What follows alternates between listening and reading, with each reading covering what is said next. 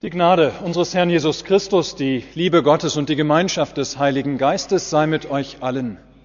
Amen. Hört Gottes Wort für diese Predigt. Es steht geschrieben im Matthäusevangelium im 14. Kapitel.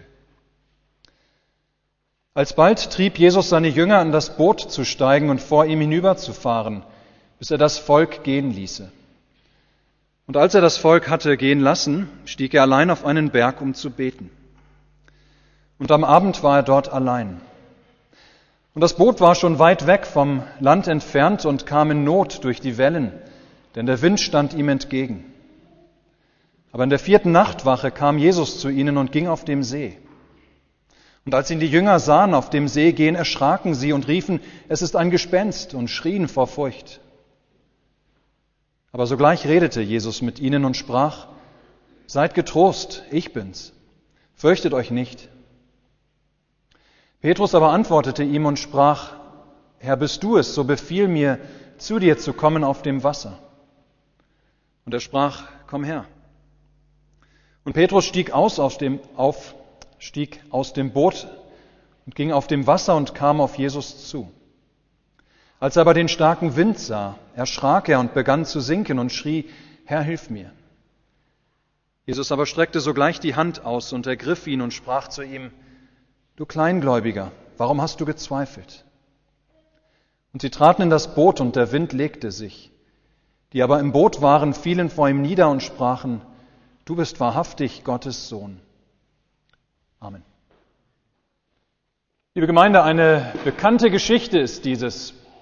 Vielleicht auch sogar eine allzu bekannte Geschichte von dem sinkenden Petrus auf dem See.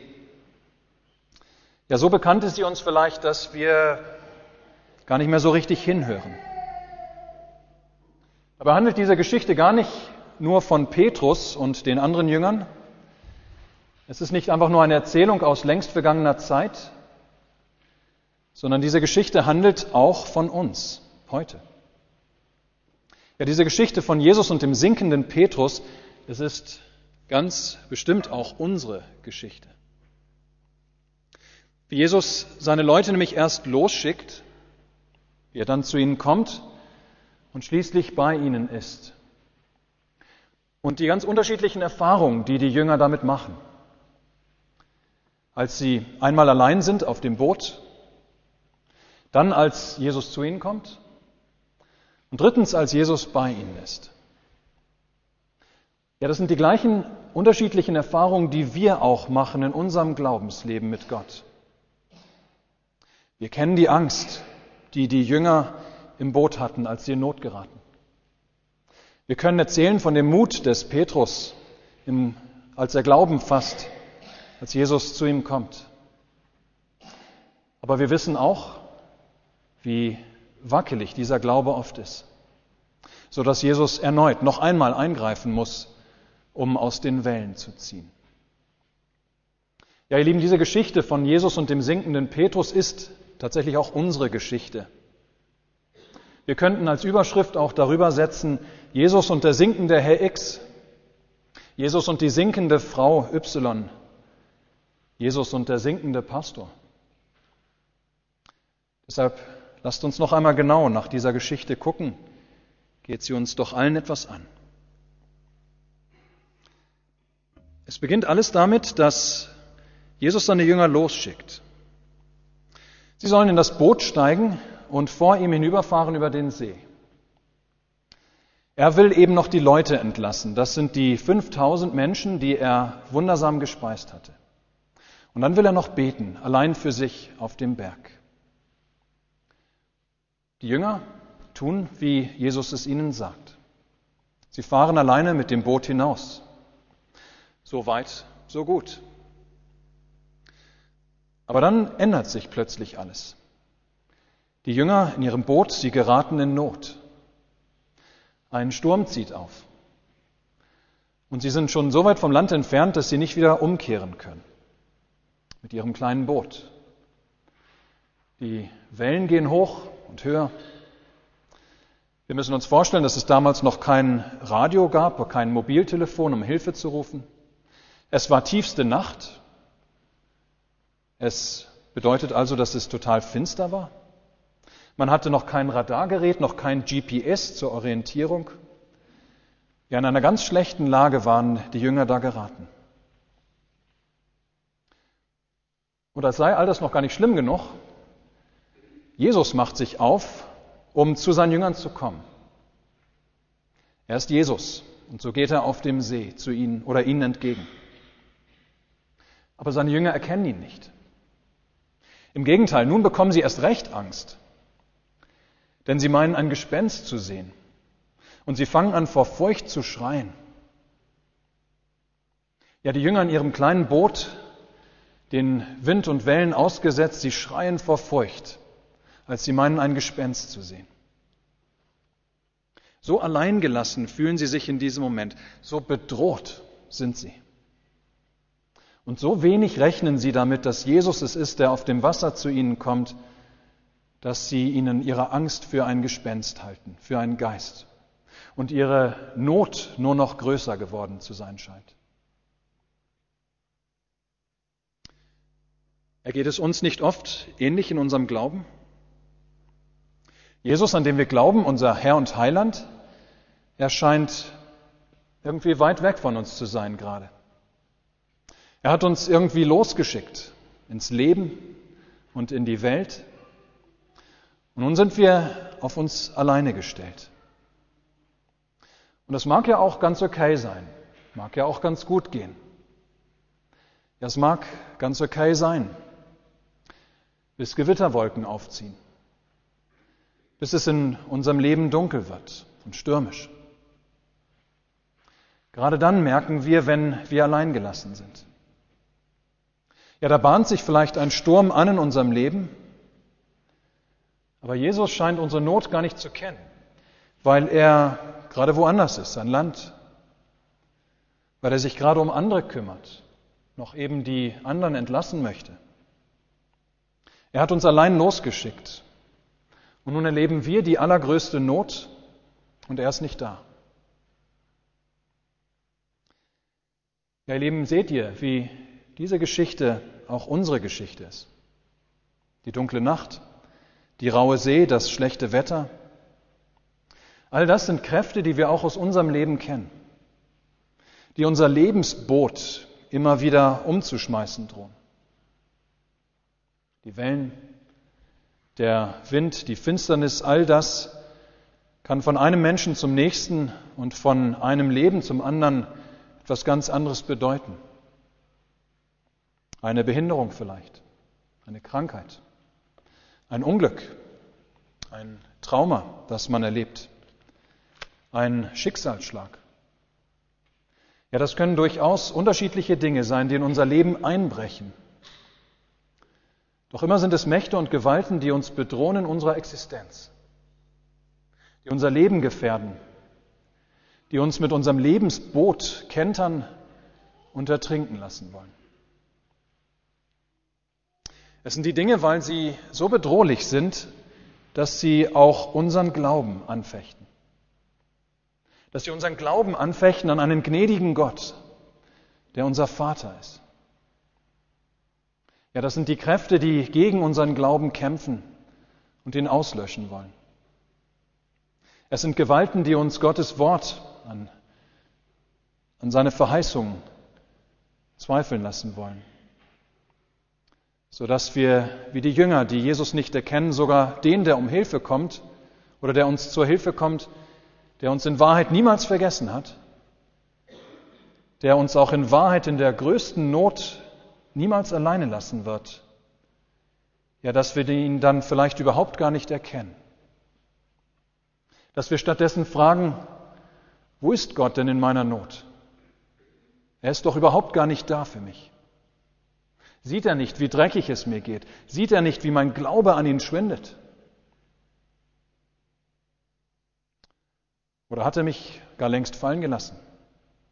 Hat er mich aus was für einem Grund auch immer längst aufgegeben? Oder ist es gar eine Strafe, dass er mich alleine losgeschickt hat?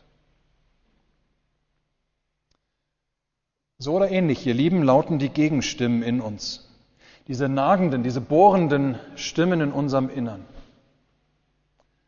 Luther nennt diese, Anf oder diese Erfahrung in Notlagen Anfechtungen.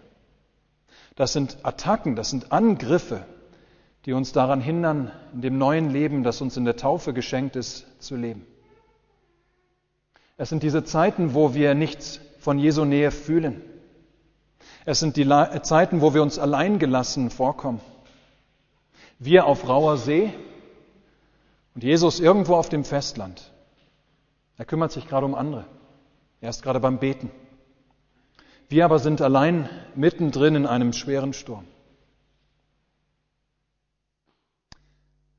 Aber dann, mitten in der Not der Jünger, als sie noch schreien vor Furcht, ja mitten in der Not der Jünger, als sie sich in ihrer Not ganz alleine wähnen, da hören sie Jesu Stimme, hören sie, wie Jesus ihnen zuruft, seid getrost, ich bin's, fürchtet euch nicht. Ja, wie wunderbar. So gibt sich Jesus mitten in ihrer Not ihnen zu erkennen, indem er freundlich, tröstlich, mutmachend zu ihnen redet. Und seine Jünger erkennen ihn sofort an seiner Stimme, an dem, was er sagt. Denn es ist ein wunderbarer Zuspruch, den sie kennen. Seid getrost, fasst Mut, verzagt nicht, ich bin's. Jesus, euer Heiland. Ihr seid nicht allein. Ich habe euch nicht vergessen. Und wenn ich noch an Land war, ich habe euch doch niemals aus den Augen verloren. Wie trostreich, ihr Lieben, solche Worte zu hören, wenn wir verzweifelt sind. Wie aufbauend solch ein Ruf, wenn wir niedergeschlagen sind, mitten in der Not oder auch nach einer schlechten Nacht. Es ist ja manchmal so, dass wir in einem mitten im Sturm gefangen sind, so dass wir den Himmel nicht sehen können, der über den Sturmwolken doch blau scheint. Aber eben wenn wir in diesem Sturm mittendrin sitzen und gefangen sind, dann hilft es nicht. Jemand sagt zu uns, reiß dich doch zusammen. Denk doch dran, dass oberhalb der Wolken der Himmel blau ist. Es hilft auch nicht viel, jemand gibt uns den Rat, komm, das schaffst du schon. Ruder nur ein bisschen ähm, bisschen mehr, ein bisschen anstrengender aus dem Sturm heraus. Ja, wenn dein Glaube bedroht ist, wenn die Anfechtungen da sind und übermächtig an deinem Lebensboot rütteln, dann hilft es nicht viel. Jemand sagt zu dir, stell dich nicht so an, Kopf hoch, das schaffst du schon. Nein, wenn wir von Lebensumständen so bedrängt sind, dass unser Gottvertrauen schwindet, wenn wir so in Not sind, dass wir uns von Gott allein gelassen wähnen, wenn wir nicht mehr fühlen, nicht mehr glauben können, dass es einen Gott überhaupt gibt, der uns sieht, der uns kennt, der uns liebt, ja, dann hilft nur eins, dass dieser Gott selbst zu uns spricht, dass er sein Wort in unser Leben und in unsere Lebenssituation hineinspricht, dass er zu uns sagt, seid getrost, ich bin's. Ich bin's. Ich, Jesus, dein Bruder. Ich, Jesus, dein Heiland, der dich bis in den Tod ans Kreuz geliebt hat. Fürchte dich nicht, ich bin bei dir. Ich bin dir nahe. Ich war auch nie weit weg gewesen. Du warst nie verlassen gewesen. Ich habe dich und deine Not immer im Blick gehabt. Und ich bin ganz für dich da. Ich bin an deiner Seite. Ja, fürchte dich nicht. Lass dich nicht durcheinander bringen. Lass dich nicht irre machen durch die Wellen und den Wind und die Finsternis. Ihr Lieben, nur so oder nur Jesus kann so reden. Nur er kann so etwas verheißen. Denn nur er ist, wie er heißt, Jesus, das heißt Hilfe von Gott. Nur er ist der, der in jedem Fall hält, was er verspricht. Der Retter aus aller Not. Der, der aus dem Elend herausreißt. Ich bin's, sagt Jesus zu den Jüngern. Fürchtet euch nicht. Habt ihr etwa vergessen, dass ich mit Leichtigkeit auf dem Wasser gehen kann? Dass kein Sturm der Welt es mit meiner Macht aufnehmen kann? Und dann, liebe Gemeinde, erfahren wir aus dieser Geschichte, ganz ähnlich wie im Predigtext letzten Sonntag, erfahren wir, wie Jesu Worte Wirkung haben, wie diese Worte Glauben hervorrufen und entstehen lassen, Glauben stärken. Wir erfahren, wie Jesus oder wie Petrus nun plötzlich Mut fasst, als der Herr zu ihm spricht. Plötzlich in nur einem Augenblick, als er den erkennt, der zu ihm spricht, ist bei Petrus alle Angst verflogen. Plötzlich erscheint ihm alles möglich, ja sogar das Unmögliche. Der Jesu ermunternder Zuspruch, dass er es ist, der da zu ihnen gekommen ist, der lässt Petrus ganz kühn werden in seinem Glauben. Er will zu Jesus, seinem Herrn, dabei will auch er über das Wasser laufen, das Unmögliche tun. Jesus soll dazu nur den Befehl geben. Jesus gibt den Befehl und Petrus kommt ihm entgegen, auf dem Wasser gehend, mitten im Sturm. Ja, auf Jesu Wort hin setzt Petrus seine Schritte. Aber dann kommt schon wieder eine Wende. Eben noch war Petrus kühn im Glauben aus dem Boot geklettert. Wagemutig hatte er sich auf das stürmische Wasser begeben und war auf Jesus zugegangen, als wäre es überhaupt nichts, mal eben auf dem Wasser zu laufen. Aber dann sieht er von Jesus ab. Sein Blick geht auf die Wellen um ihn herum und er erschrickt. Sein Mut schwindet wieder. Er beginnt zu sinken. Er kann gerade noch rufen, Herr, hilf mir. Und Jesus greift nach ihm und hält ihn und zieht ihn heraus aus den Wellen. Du Kleingläubiger, warum hast du gezweifelt? fragt Jesus. Ja, warum hat der Zweifel über dir die Macht gewonnen? Ich war doch da. Ihr Lieben, auch diese Episode kennen wir aus unserem Glaubensleben, wo ich manchmal mutig im Glauben voranschreite gestärkt durch Gottes Wort. Wo ich manchmal das Gefühl habe, dass meinen, was mein Vertrauen zu Gott nichts und niemand wieder erschüttern kann. Wo ich meine, mit Gott über Mauern springen zu können. Aber dann bringt der Alltag doch wieder Zweifel. Es geschehen vielleicht unvorherbare oder sehbare Dinge, die mich aus der Bahn werfen. Oder ich bekomme Angst vor der Zukunft, auch der Zukunft meiner Kinder und Enkelkinder. Oder aber ich nehme das Weltgeschehen wahr. Die Nachrichten stimmen mich zutiefst traurig und pessimistisch. Und mein Mut schwindet. Vielleicht sehe ich und erfahre ich auch die Grenzen, die mir in meinem Leben gesetzt sind. Und mir schwindet der Mut. Ich erschrecke, ich beginne zu sinken. O wir Kleingläubigen, Warum gewinnen die Zweifel immer wieder über uns die Macht? Unser Herr ist für die Seinen immer da.